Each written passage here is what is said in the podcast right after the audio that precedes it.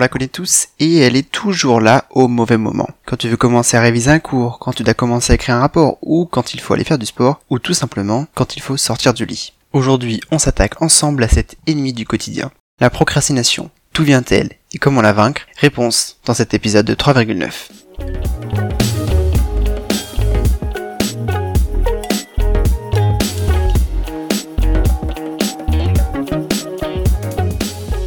Bonjour à toi, bienvenue dans ce nouvel épisode de 3,9. Merci de l'écouter, merci d'être avec moi aujourd'hui pour parler de la procrastination. Il faut le dire, la procrastination c'est un épineux sujet. Parce que souvent on a l'impression de ne pouvoir rien y faire, comme si c'était un fléau et que ben, il fallait faire avec. Et pourtant, aujourd'hui, on connaît plutôt bien les causes de la procrastination parce que c'est un sujet qui, figure-toi, est étudié par de nombreux chercheurs en psychologie et en neurologie.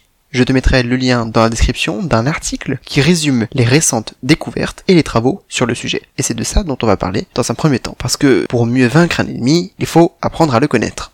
Alors, pourquoi est-ce que tu procrastines? Il y a pour cela en fait trois raisons. La première, c'est que la tâche que tu dois effectuer est très déplaisante. Il peut y avoir plusieurs raisons à cela. Peut-être qu'elle est très frustrante, ou alors répétitive, sans intérêt, ennuyante, difficile. Et en faisant cette petite liste d'inconvénients et de problèmes, je suppose que tu as déjà en tête quelques idées de tâches que tu n'aimes pas du tout faire. C'est prouvé. Plus la tâche que tu dois faire est déplaisante, et plus tu vas la repousser. Peu importe le type de tâche que c'est, ou alors peu importe le système de productivité. Le système de productivité, en fait, c'est simplement un ensemble d'outils qu'on met en place. Ça peut être une to-do list, un code couleur pour des fiches de révision, euh, un type de, de méthode comme la méthode SMART. Et en fait, eh bien, peu importe ce système de productivité, on a tendance à procrastiner. Le deuxième élément qui nous pousse à procrastiner, c'est l'absence de récompense ou de punition. Ça peut paraître évident, mais effectivement, si la tâche que tu dois faire n'apportera rien, pas de récompense, eh bien ton cerveau va tout faire pour que tu ne la réalises pas. Il a très bien compris que tout travail mérite salaire. La dernière raison pour laquelle nous procrastinons est liée cette fois-ci à la temporalité de la récompense. Si la récompense est trop lointaine, alors en fait ça va biaiser sa valeur. Et cela, ça a été prouvé notamment chez le pigeon.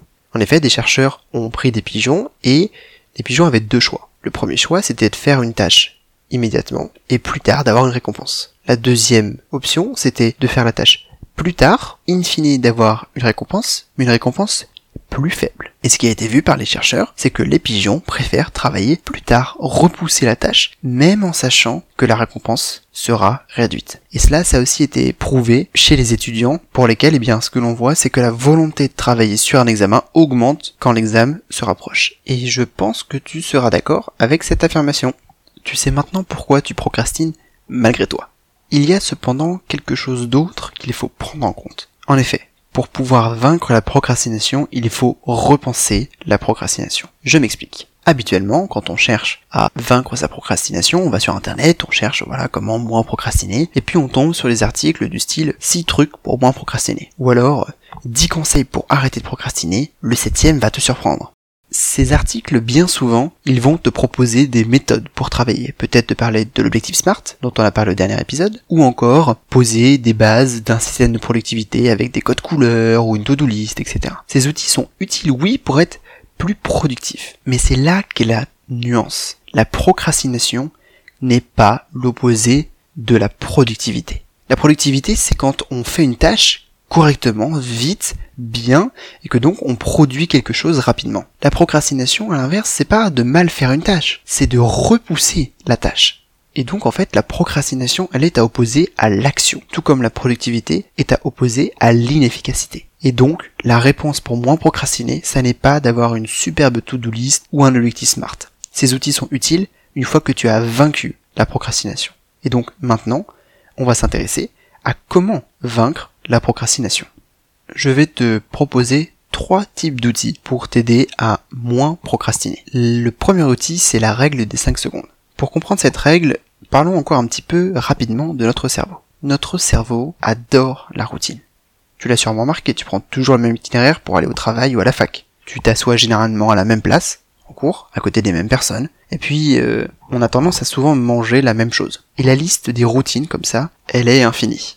Alors pourquoi autant de routines? C'est un vaste sujet de recherche sur lequel on ne va pas s'attarder particulièrement aujourd'hui, mais un élément que je voudrais te dire, c'est que ces routines, eh bien, elles permettent à notre cerveau de fonctionner en mode autopilote. Lorsque ton cerveau est en autopilote, il a besoin de moins d'énergie car il fait moins de réflexion. Il va traiter moins de signaux et tout cela va le permettre de rester dans sa zone de confort. Ça lui évite également de gérer tout un tas d'émotions négatives, la peur, la surprise, l'insécurité, que l'on ressent dès lors que notre routine est soudainement brisée.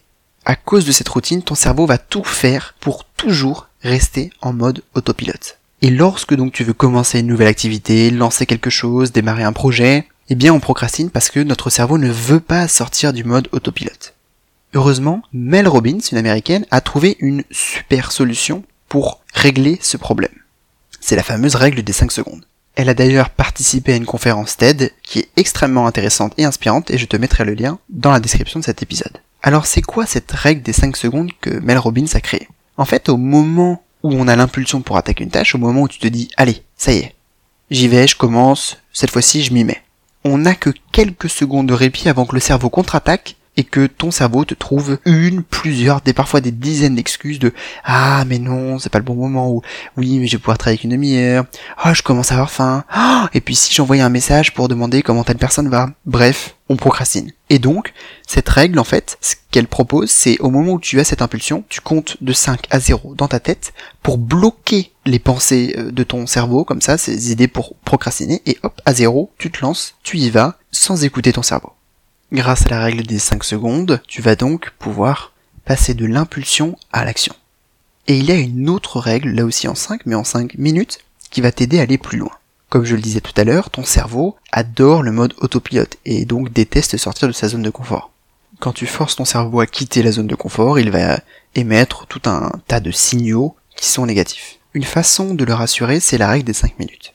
Parce que malheureusement, après des milliers d'années d'évolution, un examen qui approche ou un projet à lancer ou une deadline qui arrive sont perçus comme des menaces par notre cerveau comme s'il s'agissait de prédateurs.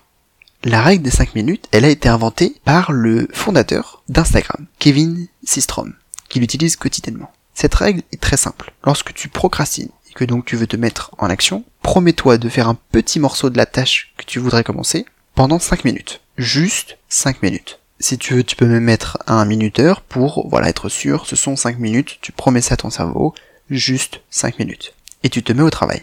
Et au bout des 5 minutes, tu décides, oui ou non, si tu souhaites continuer.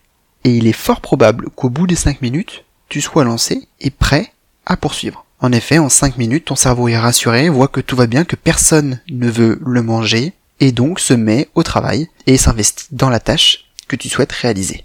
Avec la règle des 5 secondes, tu te mets en action, avec la règle des 5 minutes, tu continues sur ta lancée. Je voudrais maintenant te donner deux petites astuces pour maximiser tes chances de réussite.